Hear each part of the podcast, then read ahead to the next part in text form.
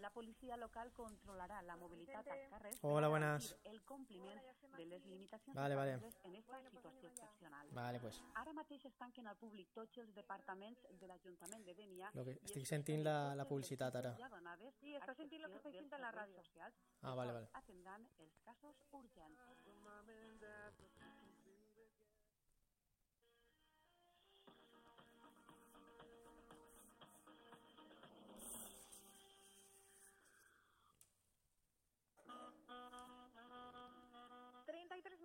Las 12, lo dicho, vamos a ponernos en contacto. Eh, suele ser habitual que, bueno, nos encontramos y nos vemos, Vicente, pero en esta ocasión, bueno, eh, va a ser todo lo contrario. Nos vamos solamente a escuchar. Vicente, muy buenos días. Hola, buenos días, ¿qué tal, Pepa?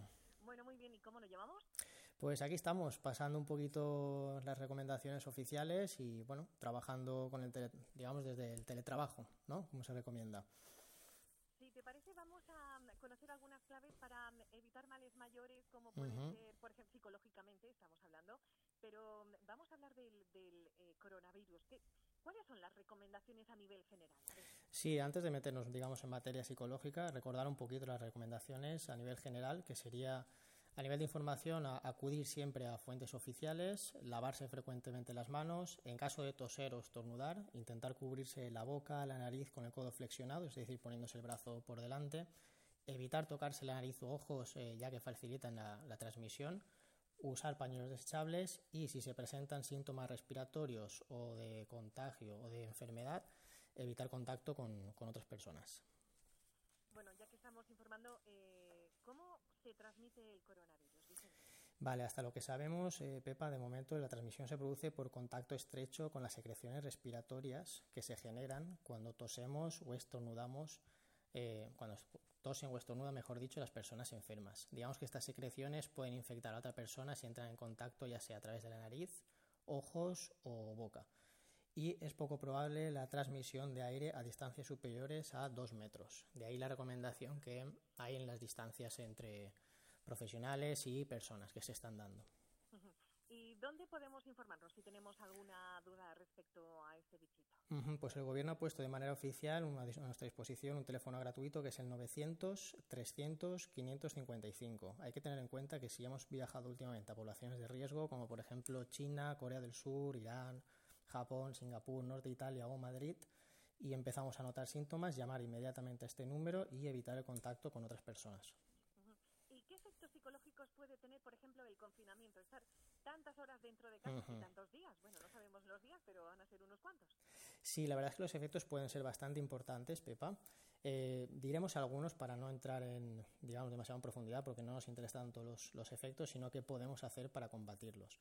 Estos producen, obviamente, una limitación significativa de las actividades vitales y pueden generar estrés por confinamiento, que se llama, aumentar el, el aburrimiento, con lo cual nos, lleve- nos puede llevar a otros síntomas, y sobre todo sensación de claustrofobia. Podríamos resumir en general, eh, podemos empezar a sentir un malestar psicológico general, podríamos decir. ¿Y cómo podemos combatirlo? A ver, algunas claves, algunos consejos. Ujú. Dentro de lo que podemos hacer es llevar eh, más o menos, dentro de lo posible, realizar un estilo de vida normal, natural.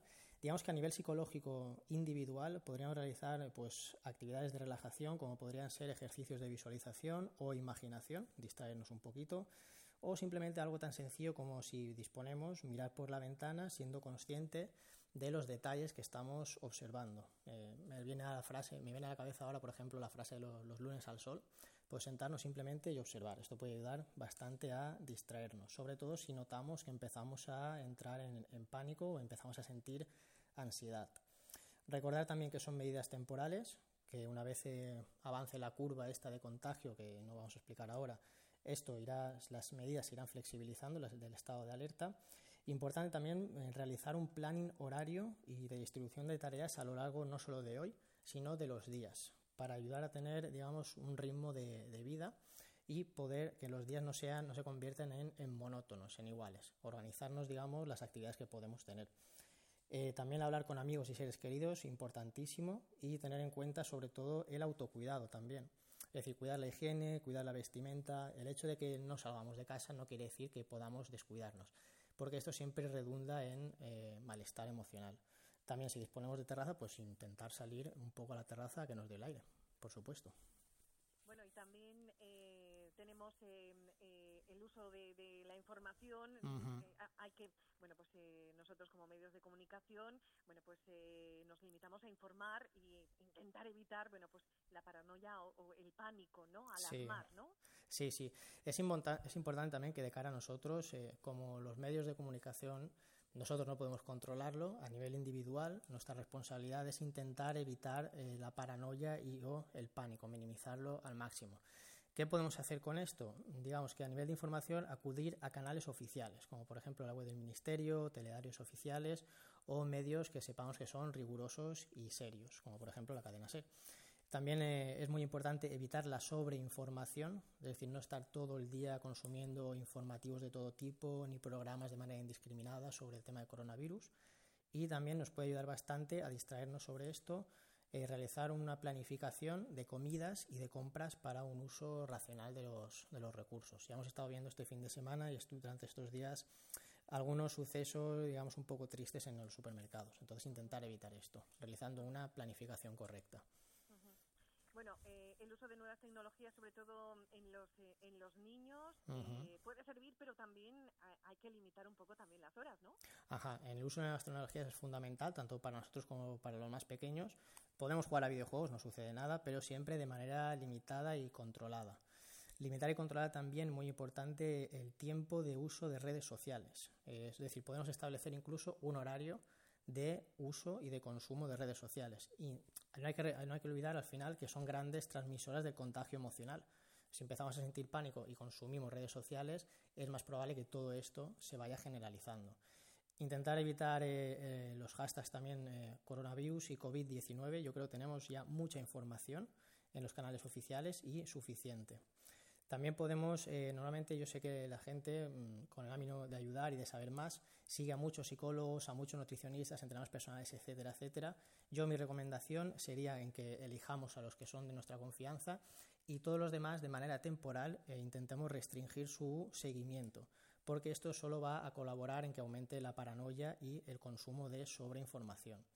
Y también eh, podemos hacer uso, digamos, no todos mal, las nuevas tecnologías, vamos a utilizarlas a nuestro favor, ¿verdad? Y podemos hacer uso de videollamadas o llamadas de voz. Eh, en estos días de alerta, que hay que estar en casa y se reduce el contacto humano, sobre todo las personas que viven solas, en la medida de lo posible, pues utilizar las medidas que más nos acercan de nuevo al contacto humano, como una videollamada o simplemente una llamada de voz. Ujú. Y Vicente, ya por último, otras cosas, a ver, que podamos eh, tener en cuenta, así eh, eh, a breve modo, Ajá. Buscar eh, actividades eh, gratificantes como puede ser lectura de libros, ver series, jugar a juegos de mesa, puzzles, mascotas, realizar un poquito de ejercicio físico, ¿vale? Y también pues cocinar, mm, sin perder el estilo de vida saludable, pero también podemos aprovechar pues para hacer algún postre y con- con- intentar cocinar algo que no solemos cocinar. De hecho, mañana vamos a tener a Miquel Ruiz que nos va a dar unos consejos muy interesantes para economizar y para divertirnos en la cocina y hacer, bueno, pues eh, esas recetas posiblemente que Muy eh, bien. tenemos ahí anotadas de nuestras abuelas, bueno, pues Ajá. hacer uso, buen uso de ellas. Pues perfecto, perfecto. Seguro que vienen genial. Nos van a ayudar muchísimo. Bueno, eh, Vicente, te damos las gracias por todas esas pautas, esas claves, en no agobiarnos, no estar tan pendientes de las redes sociales, eh, estarlo sí, informados, pero limitando también ese, ese tiempo, no estar continuamente y sobre todo disfrutando también de la familia y haciendo caso, bueno, pues a todas esas medidas y todo lo que nos van, eh, bueno, pues eh, diciendo y nos van informando desde las autoridades competentes. Vicente, ¿dónde se pueden encontrar ahora, aunque sea telefónicamente? Pues sí, ahora a mí, y a mi compañero Nico ¿Cómo Aros nos pueden encontrar en el teléfono 630-659166 y en redes sociales arroba visepsicología. Correo sería visesen arroba cop.es.